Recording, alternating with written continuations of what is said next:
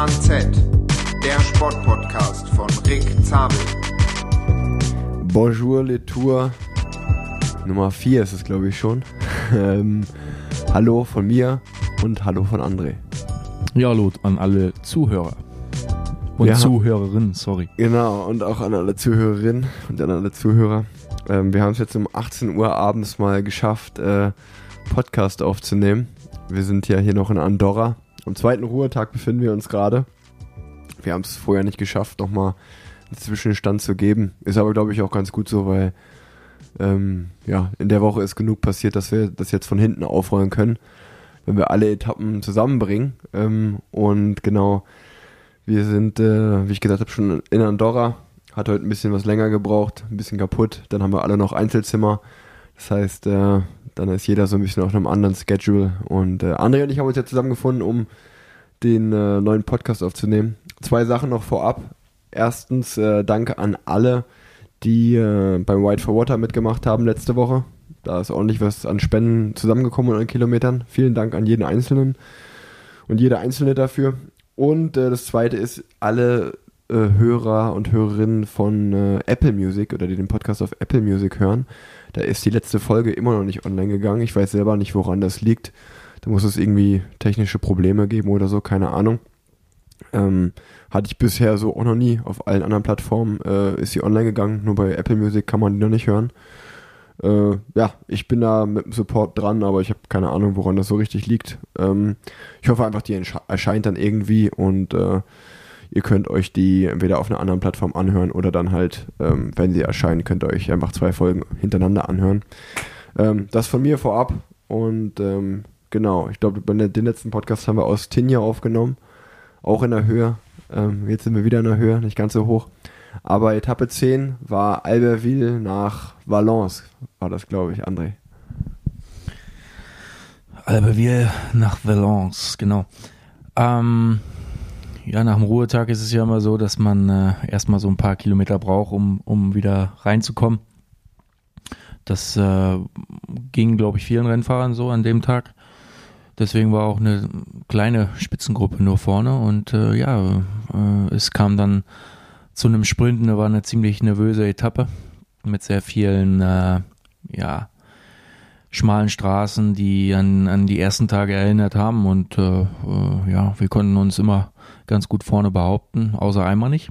Ähm, da haben wir nicht aufgepasst, hatten äh, einen Kreisverkehr auf der falschen Seite genommen und haben dadurch im Finale 30, 40 Positionen verloren und haben uns dann auf Possi äh, 70, 80 b- gefunden und äh, sind dann erstmal auf der Windkante abgehängt worden. Ähm, das haben wir dann aber ganz gut repariert. Die Mannschaft hat es mir dann irgendwo ermöglicht, äh, noch den Sprint zu fahren und äh, ja, ist leider äh, nur, hat leider nur zum siebten Platz gereicht. Aber dennoch muss man sagen, hat die Mannschaft dort äh, äh, ja nochmal alles gut reparieren können, damit ich äh, wenigstens noch sprinten konnte, auch wenn es natürlich nicht für weiter vorne gereicht hat. Genau, ähm, die Windkante war ja für alle, die es auch im Fernsehen gesehen haben, ja wirklich im tiefsten Finale, so 15 vor Ziel. Wir sind dann mit einigen Fahrern, äh, ja genau, haben wir André wieder zurückgebracht, aber André musste selber auch ein paar Führungen nehmen. Und ähm, ich glaube, ich war der letzte Helfer dann, äh, der dich nochmal drei vor Ziel irgendwie ein bisschen vorgebracht hat, aber natürlich auch eigentlich zu früh. Aber du hast dann die letzten drei auf dich alleine gestellt ähm, und bist dann nicht aus einer optimalen Position gekommen, aber bist dann einen sehr starken Sprint gefahren. Und äh, ich kann auf jeden Fall das bestätigen, was André gesagt hat. Äh, ich hatte an dem Tag äh, auf jeden Fall eher bescheidenere Beine, ähm, habe mich an dem Tag nicht so gut gefühlt und äh, hatte mich auch so gefühlt, als wenn ich irgendwie gar keinen Kaffee morgens getrunken hatte. Ich kann mich noch daran erinnern, dass ich irgendwie so schon relativ früh, 90 oder 100 Kilometer vom Ziel, schon äh, mein Koffeingel genommen habe, äh, weil ich bis dato nicht das Gefühl hatte, wirklich im Rennen zu sein. Ähm, immer so ein bisschen, auch von der Reaktionszeit, äh, ein bisschen hinterher alles. Ähm, hat dann aber ganz gut geklappt. Fürs Finale war ich dann noch fit. Ähm, ja, dann hatten wir schon den Etappe 10 geschafft. Ähm, ihr müsst euch vorstellen, bei der Grand Tour ist es immer so, da äh, die ersten neun Tage war natürlich der längste Abschnitt, aber dann freut man sich irgendwie, wenn dann auf einmal die Etappenzahl zweistellig wird. Ähm, und äh, die Etappe 11, dann ist es noch schöner eigentlich, wenn man die geschafft hat, weil dann ist man so vom Kopf her so, ah cool, äh, mehr als die Hälfte ist geschafft, 11 geschafft, 10 to go. Aber Etappe 11 war eine ganz schwere Etappe. Für mich, glaube ich, so bis jetzt die, die schwerste Etappe der Tour. Ähm, das war die Mont Ventoux-Etappe. Zweimal Mont Ventoux. Ich weiß nicht, wer das geplant hat, aber es war auf jeden Fall nicht auf meiner Bucketlist, so wie man sagt. Also äh, das kann man machen, muss man aber nicht. Ähm, aber es war auf jeden Fall sehr herausfordernd. Ähm, ich habe schon zu den äh, Jungs im Meeting gesagt, äh, äh, denkt nicht nur an den Mont Ventoux, denkt auch an die paar Bodenwellen, die da vorkommen, die dann äh, verhältnismäßig ziemlich klein ein, eingezeichnet sind im Streckenprofil. Und ja, das ist äh, wirklich so gewesen, dass die eigentlich am meisten wehgetan haben. Und äh, das Feld wirklich äh, in einer Reihe dort über diese Wellen drüber gefahren sind. Also wenn man über Wellen spricht, dann spricht man so von zwei bis drei Kilometer Berge, wo man wirklich an seine Grenzen gehen musste. Äh, viele Fahrer sind schon abgehängt worden vorher, äh, die dann immer wieder zurückgekommen sind. Und äh, ja, bei uns ging es eigentlich relativ gut. Äh, das Tempo war verhalten. Wir hatten äh, eine Spitzengruppe mit Dan Martin dabei, der äh, aufs Bergtrikot auch gegangen ist. Unsere Aufgabe war, ja, Dan Martin oder Mike Woods dort irgendwo in die Spitzengruppe reinzubringen. Und äh, ja, da haben wir auf jeden Fall sehr viel rotieren müssen, äh, damit wir die beiden da irgendwo reinbekommen. Aber äh, ja, an den Bergen hat sich das dann wirklich so zerlegt, dass eine ziemlich große Spitzengruppe da war. Ich weiß gar nicht mehr, wie viele waren das.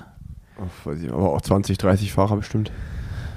Ja, genau. Ähm, und äh, ja, wir haben es geschafft, über den ersten Kategorieberg mhm. mit rüber zu kommen. Und sind wirklich noch das erste Mal Mont Ventoux unten mit reingefahren, bestimmt fast 10 Kilometer. Mhm. Ja, ja, ja, so, so fünf, fünf, bis acht Kilometer haben wir es geschafft mitzufahren. Und ja, dann äh, äh hatten wir eine gute Gruppe eigentlich. Ja, hatten wir eine super Gruppe. Hat zwar immer noch wehgetan, das erste Mal Mont Ventoux dort hoch. Ähm, und als man dann da oben war, hat man sich gedacht, warum eigentlich dann jetzt hier nochmal hoch? Aber ja, so ist es dann passiert. Ähm, da kannst du ja dann weiter erzählen, äh, wie, wie die zweite Runde war. Ja, das war, das war schon eine, eine, eine heftige Etappe, wie du gesagt hast. Also, du hattest ja da, wie du gesagt hast, da, davor gewarnt vor den Hügeln. Ähm, müsst ihr vorstellen, das waren so, glaube ich, so zwei, drei, vierte Kategorie Berge, also so ein bis zwei, zwei, drei Kilometer, wie andere gesagt hat, aber wir sind halt wirklich voll Anschlag da hochgefahren, weil die Spitzengruppe sich halt auch ergeben musste. Das heißt, ja, äh, wir waren zwischenzeitlich schon mal kurz abgehängt, sind wieder zurückgekommen ähm, zum Feld mit, mit einigen Fahrern. Also wir haben schon ein bisschen in Seilen gehangen in den ersten 50, 60 Kilometern da, bis es dann das Rennen, sag ich mal, stand und kontrolliert war. Und ähm, dann, ja, in solchen Momenten setzt der Kopf natürlich auch ein. Wenn man dann das Streckenprofil kennt und man weiß, man befindet sich so, noch sozusagen in den flachen ersten Kilometern der Etappe und ist da schon so am Leiden und man weiß, okay, da kommt jetzt noch eine erste Kategorie Berg und dann noch zweimal von Two. Weiß ich nicht, ob das heute so ein geiler Tag wird. Und äh, das war bei mir auf jeden Fall so. Es war noch sehr, sehr heiß da, dazu, muss man sagen. Also von, von den Alpen davor wo es halt wirklich regnerisch war und äh, ja, 10 Grad vielleicht so, dann auf einmal zu über 30 Grad zu gehen, äh, ist natürlich auch so ein kleiner Schock für den Körper, das hat man bei einigen Fahrern gemerkt. Und ähm, ja, ich kann mich gerade daran erinnern, dass wir dann in den ersten Kategorieberg reingefahren sind. Ich schon eigentlich gefühlt ganz gut angeknackst war. Ähm, und äh, es auch einfach sehr, sehr heiß war. Ähm, ich da aber dann mich so ein bisschen retten konnte, dadurch, dass mein Teamkollege Beauvoir mir äh, einen Eisbeutel gebracht hat. Müsst ihr euch vorstellen, wir kriegen dann immer so in so, was sind das, so, so, so Socken. Das sind Strumpfhosen, ne? Strumpfhosen, ne? Da, da, wird, da wird Eis reingefüllt, dann werden die zugeknotet und äh, die steckt man sich dann, sag ich mal, so hinten, hin, äh, hinter das Trikot in den Nacken rein. Das kühlt einen dann so ein bisschen. Und eine kalte Wasserflasche, die ich über mich drüber gekippt habe. Ähm, dann hat der Körper so ein bisschen runtergekühlt, reguliert. Da ging es ähnlich bei mir. Ich kann mich aber noch an den Moment erinnern, als äh, der sportliche Leiter im Auto gesagt hat, so Leute, äh, das war auch noch an dem ersten Kategorieberg, so Leute, jetzt sind schon einige Fahrer abgehangen, eine große Gruppe um Cavendish und bei mir sofort äh, so ein bisschen der, der, lass, ach quäl dich doch nicht zu sehr, Mann im Ohr los äh, gesprochen hat, so ach komm Rick, das ist eine gute Gruppe, das hört sich doch okay an. Und ich mich so langsam durchs Feld habe äh, zurückfallen lassen. Und auf einmal gucke ich nach rechts und André war neben mir und hat gesagt, komm Junge, reiß dich zusammen, hier fahren wir noch mit drüber. Und ich mir dachte, scheiße, ich kann jetzt nicht als Einziger abgehangen werden vom Team hier. Ähm, hab mich dann noch mit drüber gequält, war dann auch heilfroh, als ich da drüber noch im Feld war. Und wie André dann gesagt hat, dann wurden wir so nach, dann sind wir in dem Mont noch im Feld gefahren, wurden da dann nach einigen Kilometern abgehangen, sind dann, äh, ja, die Abfahrt runter, eine schöne, lange, schnelle Abfahrt. Sind dann das erste Mal durch Malocène gefahren, wo der Zielort war. Und ich kann mich dann noch gut daran erinnern, wie, wie glaube ich, noch so 60 Kilometer mussten wir noch fahren, so erst so 30 im, im Flachen wieder, sag ich mal, an den, den Fuß vom Mont Ventoux wieder, äh, an die steile Seite. Und ich einfach mir nur gedacht habe, so, ey, ich hasse mein Leben gerade so sehr. Ich war doch schon oben an dem Berg. Warum muss ich denn jetzt wieder da hochfahren? Das war, also, das war wirklich so, da, das hatte gar nicht mehr mit Rennenfahren zu tun. Ich hatte einfach keinen Bock mehr auf Radfahren in dem Moment. Ja, das ist dann auch der Moment, wo du dann äh, äh, bestimmt an meine Worte gedacht hast, als ich dir gesagt habe, freu dich mal auf die, freu dich mal auf die steile Seite, äh, weil wir sind das erste Mal ja die flache Seite hochgefahren. Ja, und die steile Seite, die, äh, da steht zwar dran 17 Kilometer lang, aber man fährt halt vorher schon vier Kilometer, glaube ich, mhm. berghoch, auch nicht gerade flach. ähm, aber ja, äh, der Berg ist dann wirklich äh, so steil dort hoch, fast nur geradeaus, zehn Kilometer, bis es dann mal ein bisschen flacher wird. Ähm, aber wir hatten jetzt in dem Moment gar keinen Stress mehr mit dem Zeitlimit, deswegen, äh, ja, glaube ich, hätte man auch neben uns hergehen können. das wäre man, da wäre man auf jeden Fall genauso schnell gewesen. Aber ja, wir sind äh, heile angekommen gut im Zeitlimit angekommen. Zehn ähm, Minuten vorm Zeitlimit, ey. Genau. Äh, dann müssen wir auch nochmal Danke sagen an Wout van Aert, der vorne natürlich äh, kontrolliert gefahren ist. Natürlich an das Zeitlimit der, des Gruppettos gedacht hat und äh, ja, dann, dann den Gang zurückgeschalten hat, damit wir im Zeitlimit bleiben können. Also es war schon eine beeindruckende Leistung äh, von, von jemand, der mit Sicherheit 78 Kilo wiegt. Ja. So schätze ich es mal. Ähm, ja, da da sind wir halt einfach mal 40 Minuten, 38 Minuten? 37. 37 Minuten später ins Ziel gekommen, während ein 78 Kilo Mensch äh, dort vorne das Rennen diktiert hat. Das war schon sehr beeindruckend. Auf jeden Fall. Also ich, ich bin ja auch den Mont Ventoux zum ersten Mal gefahren. Also beide Seiten zum ersten Mal. Und ähm, kann mich gut daran erinnern, dass ich in den Bus gekommen bin und das erste, was ich so gesagt habe, war, ich kann diesen Hype um diesen Berg auch gar nicht verstehen dass sich alle Leute so freuen, diesen Berg hochzufahren, weil ich bin ganz ehrlich, das war einer der beschissensten Berge, die ich jemals hochgefahren bin. Der ist einfach so steil und geht nur geradeaus hoch. Das, macht, das hat aber einfach überhaupt keinen Spaß gemacht, den hochzufahren. Das war überhaupt kein Erlebnis. Ich meine, die Fans an der Strecke, die, war, die waren natürlich cool, das muss man schon sagen. Also, es war schon so ein Highlight, nach so langer Zeit mal wieder so viele Bands, äh, Fans an dem Berg zu sehen. Aber der Berg an sich, also das kann ich wirklich niemandem empfehlen, den mit dem Rad hochzufahren. Ähm, so toll fand ich das jetzt nicht, um ehrlich zu sein. Aber ähm, ja, hat man auch mal gemacht jetzt. Ähm, zweimal hat es nicht sein müssen an einem Tag. Aber wie du gesagt hast, äh, wir haben es ja im Zeitlimit geschafft und äh, war auf jeden Fall lang. Ich fange halt auch immer an zu rechnen. Ne? Du hast gerade gesagt, ich glaube, es waren so 15,6 Kilometer. Kann ich mich noch gut dran erinnern. 17,6. Oder so. Und dann rechnet man ja schon, okay, man fährt jetzt, der hat ja irgendwie gerade unten, die ersten 10 Kilometer sind ja 10% im Schnitt dann rechnet man schon so, okay, ich fahre jetzt so fünf bis sechs Minuten pro Kilometer. Okay, als zehn Kilometer habe ich schon mal, ah fuck, ey, ich bin jetzt eineinhalb Stunden hier an diesem Scheißberg. das, aber so keinen Bock drauf. Naja, gut. Ähm, dazu muss man nochmal sagen, das könnte man wirklich den, die, den Leuten, äh, die es interessiert und die das machen wollen, ähm, empfehlen. Ähm, mit unseren zwei, zweimal Mont Ventoux an einem Tag sind wir immer noch kein Mont Ventoux-Man. Also da gibt es eine Challenge. Ähm, an einem Tag alle drei Seiten hoch. Dann bist du äh, ein äh, Mont Ventoux-Man. So heißt das, glaube ich. Okay. Ähm, deswegen, äh, ja, hätten wir einfach nochmal eine Runde fahren müssen. Halt Von der anderen Seite, die haben wir ausgelassen. Aber bin ich halt kein Mont Ventoux-Man, das stört mich auch nicht. ja, ich, ich bin auch froh und äh, äh, ja, ich bin echt froh, dass ich äh, ja zweimal an einem Tag dort hochgefahren bin, aber muss es nicht nochmal machen. Ähm, ja, und dann äh, war der Tag auch geschafft. Äh, wie gesagt, Hälfte vom Rennen geschafft. Dann kam Etappe 12. Ähm, Ich kann mich noch gut daran erinnern, wie wir im Bus saßen und äh, oder schon auf dem Weg zum Start der Bus geschaukelt hat, weil es so windig war.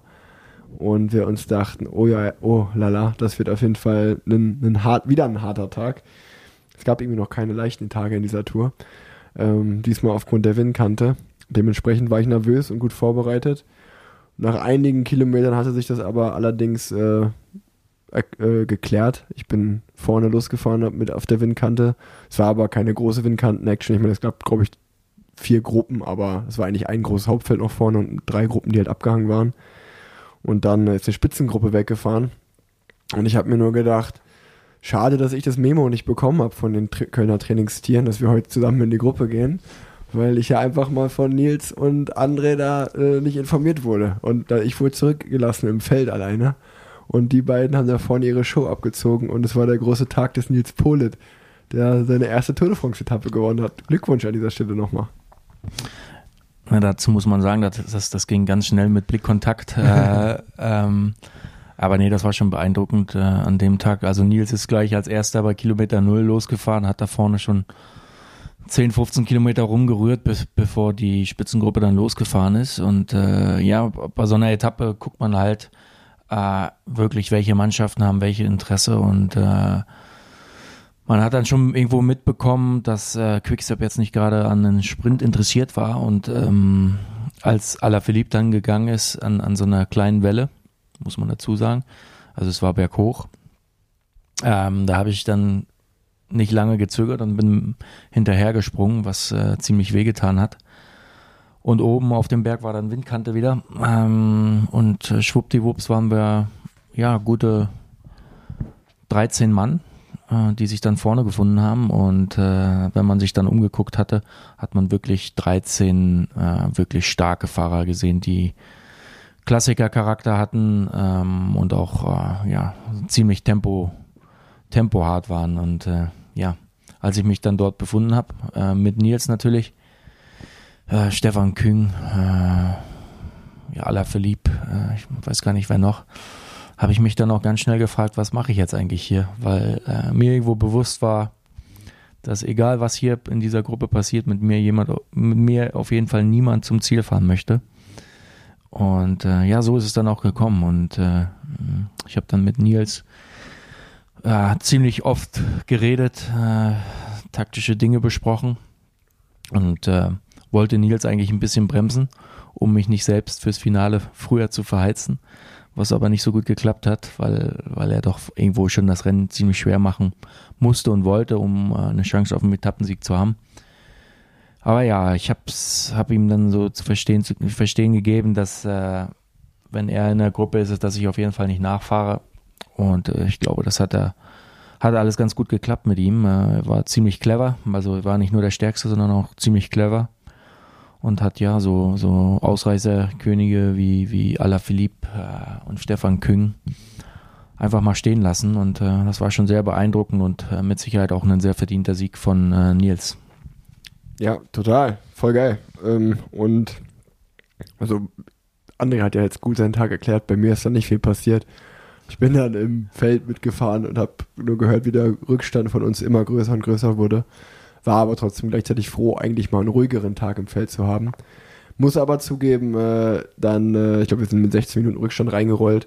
Gerade so, also als ihr euer Finale vorne gefahren seid, da waren wir so bei zwischen 20 und 10 Kilometer vom Ziel.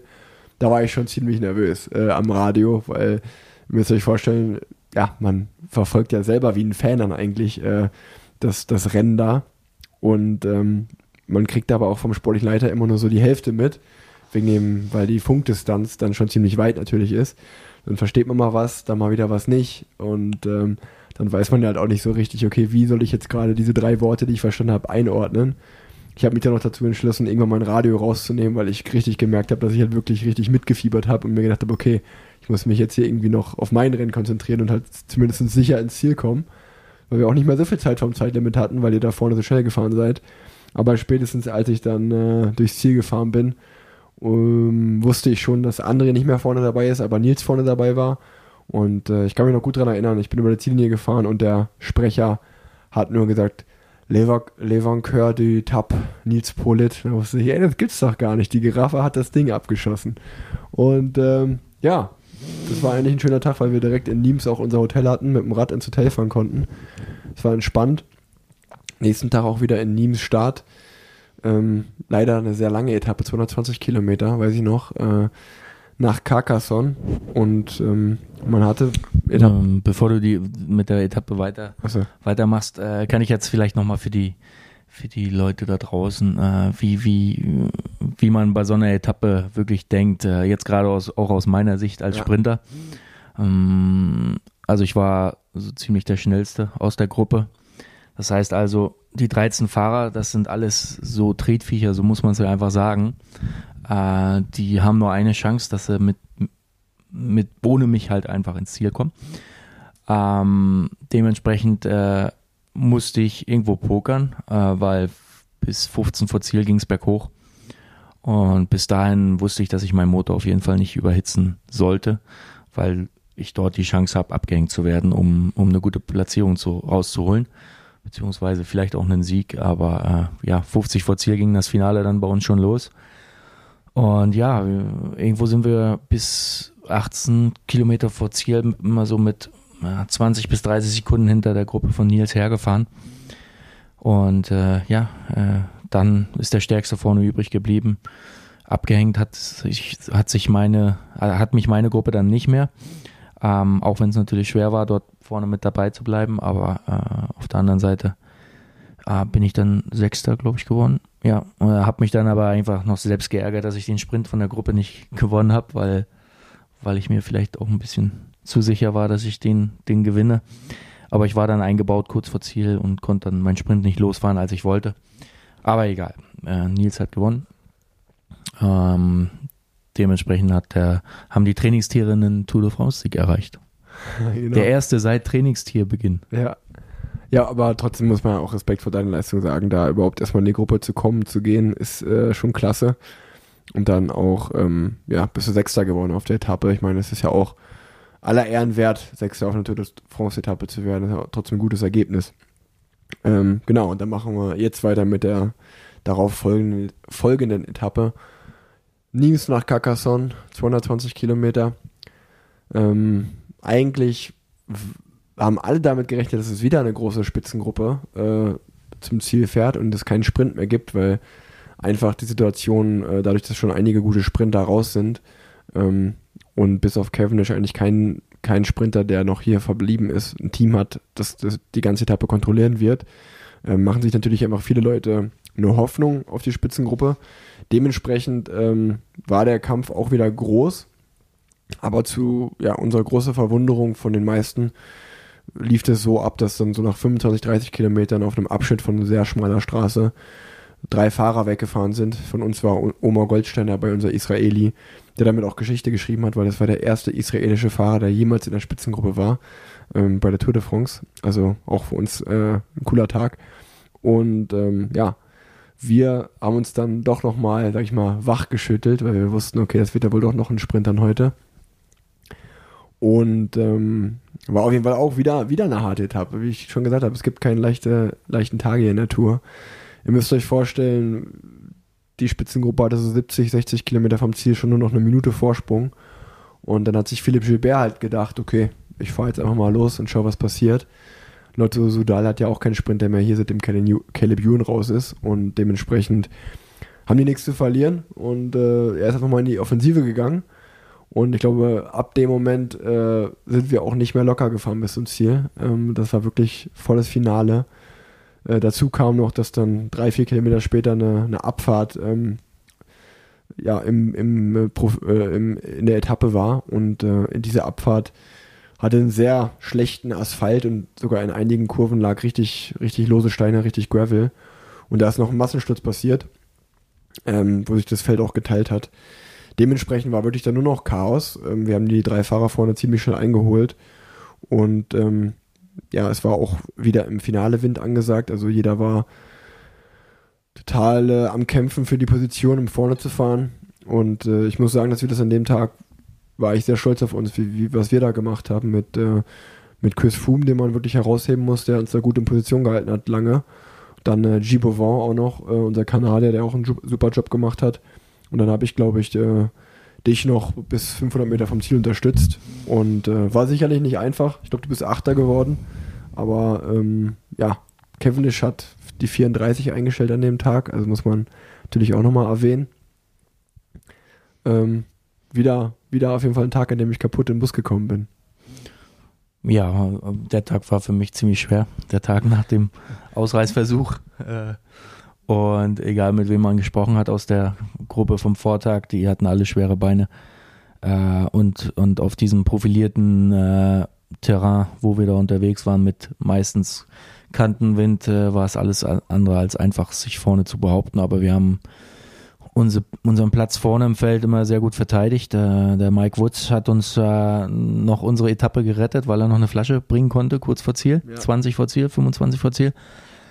Ähm, ansonsten wäre es wirklich sehr knapp geworden.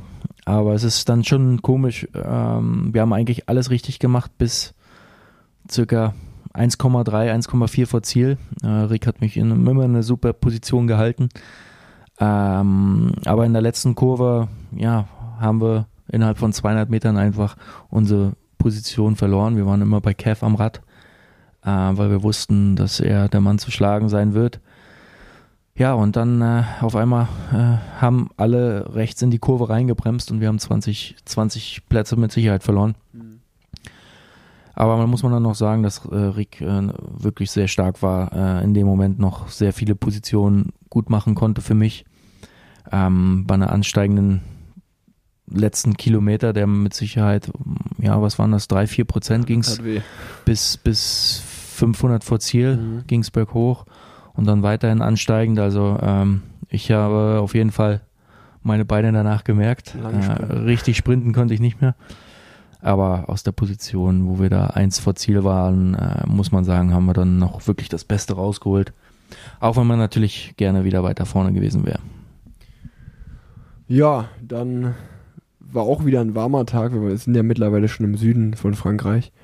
Ähm, der Tag danach ähm, war, wenn man sich das Profil angeschaut hat, ich glaube, da war irgendein Quil, wie spricht man das aus? Q-U-I-L-L-A. Quillan. Quillan, so spricht man das aus, äh, war Ziel. War auf dem Papier auf jeden Fall äh, ein Tag für die Ausreißer. Eine sehr hügelige Etappe ähm, auf rauem Terrain. War das eigentlich das Zentralmassiv, was wir da durchquert haben? Das Zentralmassiv ist in der Mitte. Das, das liegt bei Saint-Étienne. Okay, dann war das das nicht. Das, ich mir Das waren die gefragt. Vorpyrenäen, also in, in, in Köln wird es Voreifel heißen. Okay, dann weiß ich das mittlerweile auch. Ähm, oh. und äh, auf jeden Fall, äh, ja, kann ich sagen, ich wurde abgehangen, da war die Spitzengruppe stand noch nicht mal. Also, nee, es war ein super krasser Start. Also so einen Start habe ich wirklich selten mitgemacht. Und ähm, der erste Berg, dritte Kategorie, kam, glaube ich, nach 50 Kilometern. Ähm, der hat aber auch nicht dazu geführt, dass eine Spitzengruppe äh, weggefahren ist. Und dann in der, nach 85 Kilometern kam eine zweite Kategorie, irgendwie vier Kilometer mit 8,5 Prozent im Schnitt. Und ähm, da ist das Feld immer noch geschlossen hineingefahren, weil sich immer noch keine Spitzengruppe gebildet hatte. Und ich wusste auch schon in dem Moment, alles klar, äh, jetzt hier an dem Berg ist auf jeden Fall eine natürliche Auslese. Hier werde ich meine Gruppe schon finden. Ähm, ja, so kann man es eigentlich auch beschreiben. Wir haben dann, sind da einfach Anschlag den Berg hochgefahren. Waren dann in einer schönen 30-Mann-Gruppe oder so ähm, abgehangen. Ich kann dazu sagen, wir waren alle so kaputt äh, in der Abfahrt. Wir sind die Abfahrt runtergefahren, sind in den nächsten Berg reingefahren. Ihr müsst euch vorstellen, man hat das Feld so eine Minute ungefähr vor uns gesehen. Aber es hat auch keiner mehr Anstalten gemacht, jetzt irgendwie dahin zurückzukommen, weil, glaube ich, alle so kaputt waren, dass wir uns angeguckt haben. Und jeder sich so klar war, das ist unsere Gruppe für heute. Das, wir wollen auch gar nicht mehr zurückkommen. Macht ihr euer Ding. Ich da. weiß auch gar nicht mehr, wie der Schnitt war, aber ich glaube, äh, die bis zu diesem Berg, der 80, 85 vor Ziel, äh, nach dem Ziel war, hat, hatten wir, glaube ich, eine Stunde 30 oder Stunde 35. Also es, es war äh, auf jeden Fall sehr verrückt und äh, flach war es davor auf jeden Fall überhaupt nicht. Oh, ja, und naja, das war eigentlich unser Tag. Dann hatten wir unsere Gruppe und sind dann halt von da, es waren sicherlich noch 100 Kilometer bis zum Ziel, sind dann die 100 Kilometer ähm, in unserer Gruppe äh, ins Ziel gefahren. Ähm, auf diesen rauen äh, Etappen hat die Tour komischerweise immer das höchste Zeitlimit, äh, Koeffizient 4. Da gibt es beim langsamsten Schnitt 10%.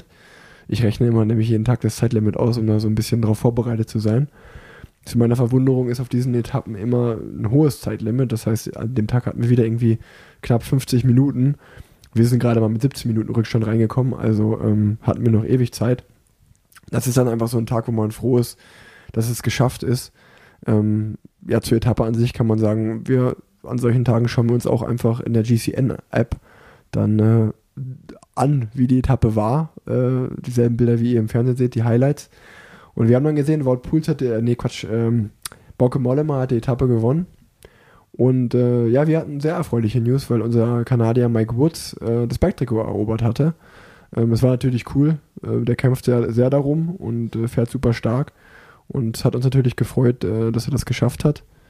Äh, ist leider auch gestürzt an dem Tag, ähm, aber das, der Typ ist hart, hart wie sonst was. Der Mhm. lässt sich das nicht anmerken. Über dem hat man auf jeden Fall kein Jammern. Ja. Auf jeden Fall hat er de an dem Tag äh, oder in der Nacht zuvor im Kraftwerk geschlafen. Das war schon ziem ziemlich beeindruckend, was er da gemacht hat. Also der ist, war, war auf jeden Fall in, war auf jeden Fall in jeder Spitzengruppe, also wirklich in jeder, ob im Flachen oder berghoch oder weiß der Geier was. Also äh, der war auf jeden Fall auf einer Mission an dem Tag und das hat auf jeden Fall gut geklappt. Der war zwar äh, pritsche patsche breit, als er im Ziel war, aber er hatte sein, sein gepunktetes Trikot, aber natürlich auch mehr gepunktete äh, rote Flecke auf Kann seiner Haut leider nach dem Sturz. Aber ja, äh, wir hatten eine weitere Etappe dann wieder geschafft. Genau, und dann waren wir schon bei Etappe 14 hatten wir geschafft, Etappe 15 stand an. Ich erinnere mich noch gut daran, wie ich äh, am Abend der 14. Etappe waren wir in Perpignan, äh, ganz im Süden Frankreichs.